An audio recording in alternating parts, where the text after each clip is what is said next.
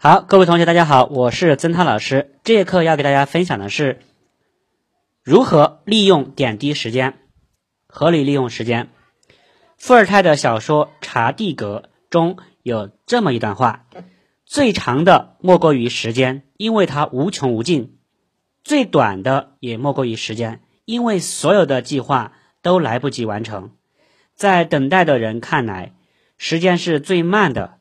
在做了的人看来，时间是最快的。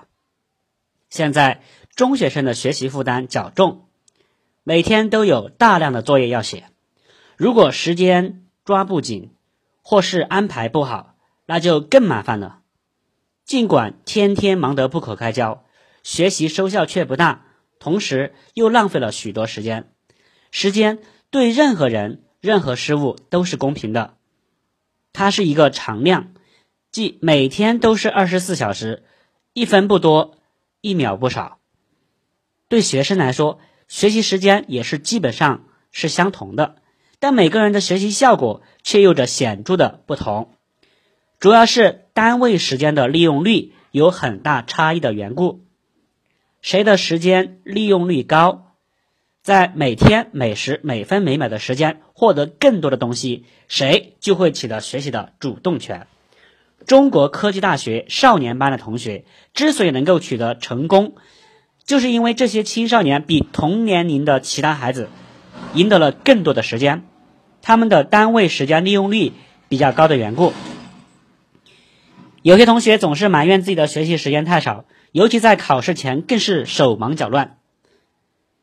究其原因，主要是没有对自己的时间进行有效的管理。鲁迅先生说过一句话：“时间就像海绵里的水，只要挤，总会有的。”而这个挤，实际上就是对时间进行科学的管理。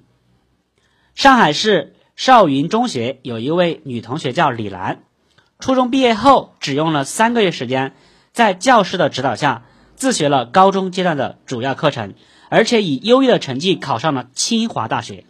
她是如何利用时间的呢？李楠同学说：“时间对我们来说是十分珍贵的，它分秒不停的无情的消逝。为了在短时间内抓住学习成效，将两年的功夫在三个月之内完成，就要在如何使一秒变成两秒、三秒、四秒上下功夫。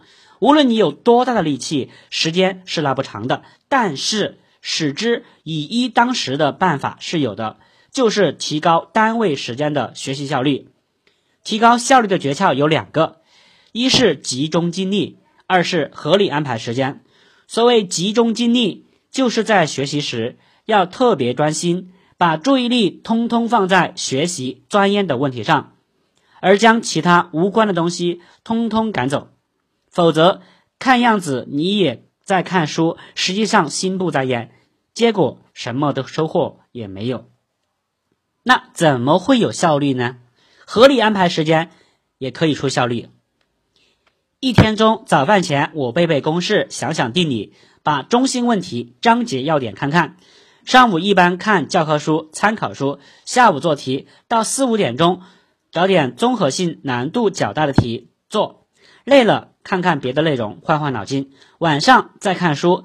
三个月中前一段，我是该学习就学习，该玩就玩，看电视就看电视。该锻炼就锻炼身体，精力充沛，记忆力好，学习效果好。后一段全天从早到晚学习，效果并不比前段好，因为精神疲劳不集中，欲速则不达。合理的掌握最佳学习时间，安排学习、休息、娱乐、锻炼，对自学太重要了。利用零碎时间的一个有效办法，便是在上学路上开展背。一个单词的活动，从家到学校十分钟路程，记住一个英语单词绰绰有余。最要紧的还不是背会了单词，而是养成了节俭使用时间的习惯。只有珍惜零碎时间，才会珍惜大段时间。浪费时间跟浪费钱财一样，都是从小数目开始的。美国的富兰克林为了自己拟定出了十三条目标，在计划管理目标中，他为自己制定了一套时间上的财务制度，花时间之前先进行财政预算，而后随时记账查账，在花去了一段时间之后，在专用的账单上记下那段时间的使用情况，进行一下成本核算，看看收获与支出是否平衡。苏联生物学家刘比歇夫安。